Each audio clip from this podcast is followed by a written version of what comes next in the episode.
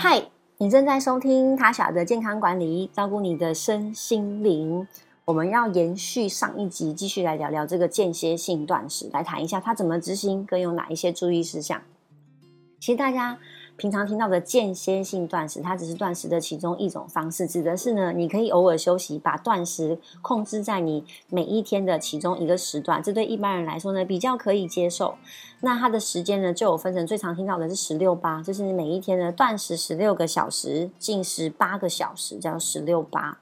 所以其实这个有些人就说，哦，这个比较简单啊，就是你不要吃早餐，因为呢，如果假如说你前一天的晚餐吃到大概八点。晚上八点，然后呢，是不是就睡觉？然后隔天要起来上班，那你就是跳过早餐，然后可能在啊十二点的时候才吃第一餐。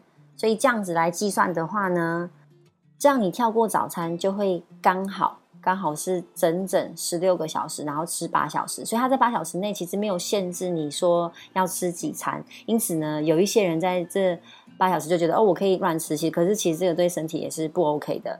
好，所以关于要吃什么内容，我们之后可以再聊。哈，那如果你觉得哎十十六八对你执行起来非常的简单，你希望效果可以更好的话呢，那你可以考虑执行十八六，就是我一天十八个小时不要吃东西，我只吃六个小时。好，这个就会有点挑战了，因为这样子的话呢，如果你平常晚餐。最后呢，都是大概八点吃完，那你一天只能吃六个小时，对不对？所以你的第一餐要在下午两点的时候吃，所以变成别人的午餐。嗯，你的第一餐却是有点像下午茶的时间，所以你要撑到下午两点。那在这段时间呢，我们可以喝哪些东西？好，我这边是参考一个呃断食全书，它也是一个医生在美国写的，他有非常多的临床的啊经验，他也用断食去做所谓的治疗哈。不过我们是一般人，所以我们这边就不讲所谓的疗效。啊，在断食期间呢，我们只能饮用某一些的液体，像是水，水是绝对没有问题的。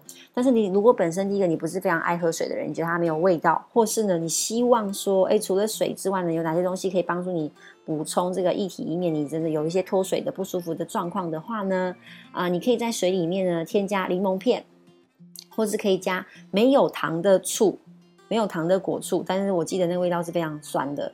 然后呢，你可以加。啊，盐，但是这个一定要是海盐，一定要是五点的海盐。那如果你喝这样子的盐水的话，呃，会促进你的啊排便啊。所以如果你真的要喝盐水的话，请确定你在一个小时内是可以找到厕所的。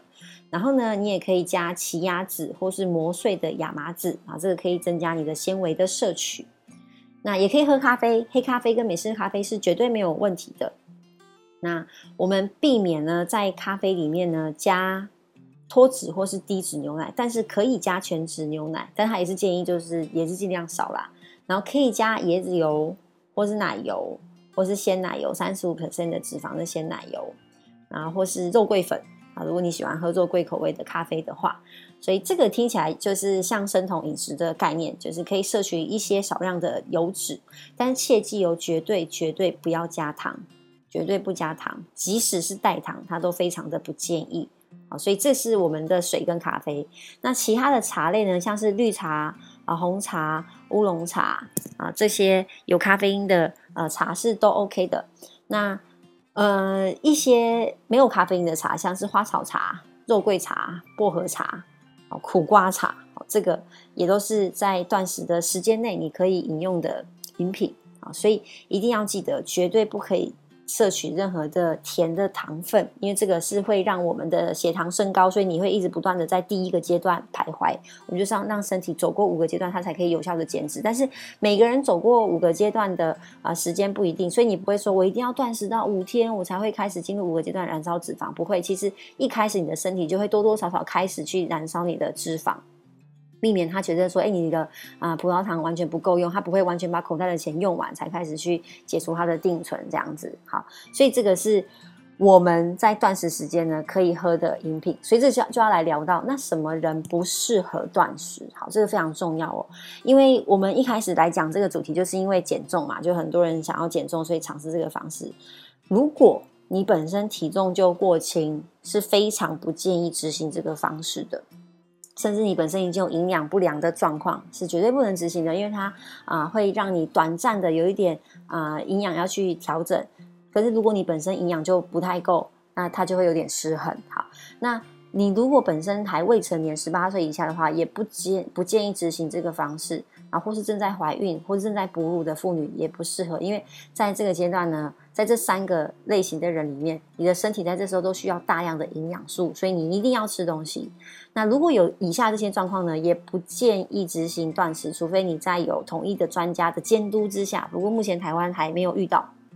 好，这样子的专家有公会公开出来，所以他可以帮助大家执行断食。哈，好，第一个就是痛风，因为在断食的时候呢，我们会使尿酸暂时性的升高，所以你的尿酸值会变高，所以不适合痛风的患者。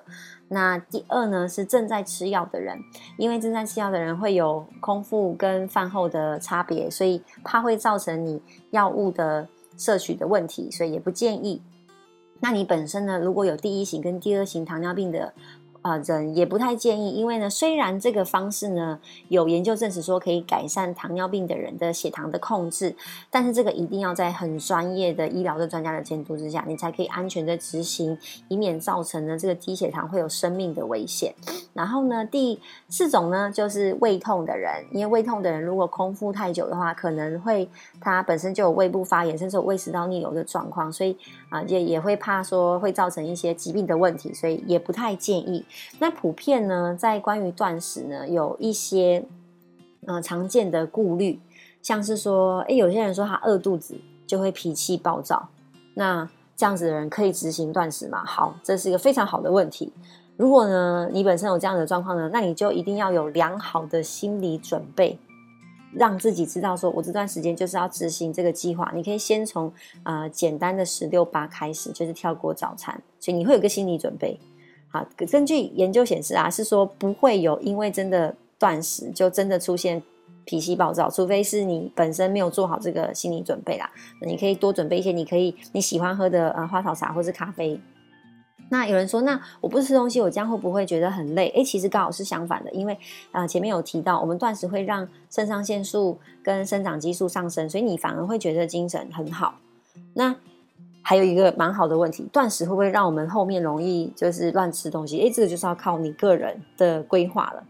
那有人说，那我真的需要吃药的话，那这需要吃药的话，其实还是不建议，除非呢，好啊，你有询问过医师，那医生同意说好，你 maybe 可以试试看，因为你的药物可能啊不是这么的危险。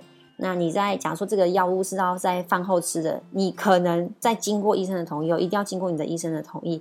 然后可能诶，在你要吃这个药物的时候，你吃一些少量的东西，像是蔬菜。其实算虽然这样也算是中断断食，但是如果很少量的话，对于血糖不会有太高的影响。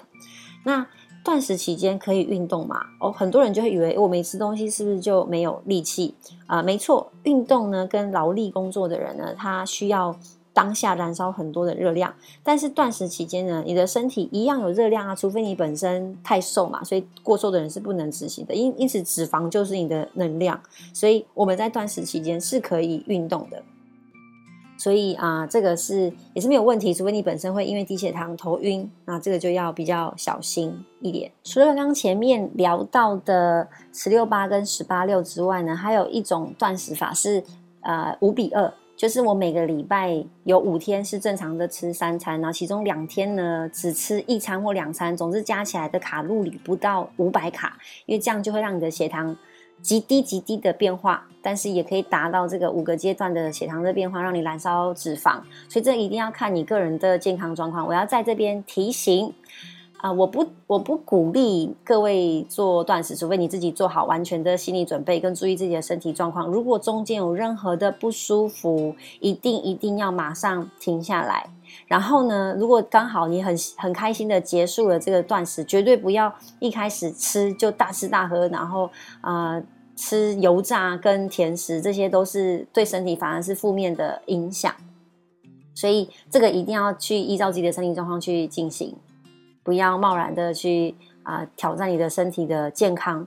那其他呢？如果超过比较长时间的经营，像是二十四小时、三十六小时，甚至那种高达一个礼拜的话呢，我觉得也是完全要看自己的身体状况。我在这边不做任何的立场的分享，也不做鼓励，因为我自己也还没有执行超过就是二十四小时的嗯断食。好，以上呢就是我今天的分享，关于断食。你今天学到了什么呢？你想试试看吗？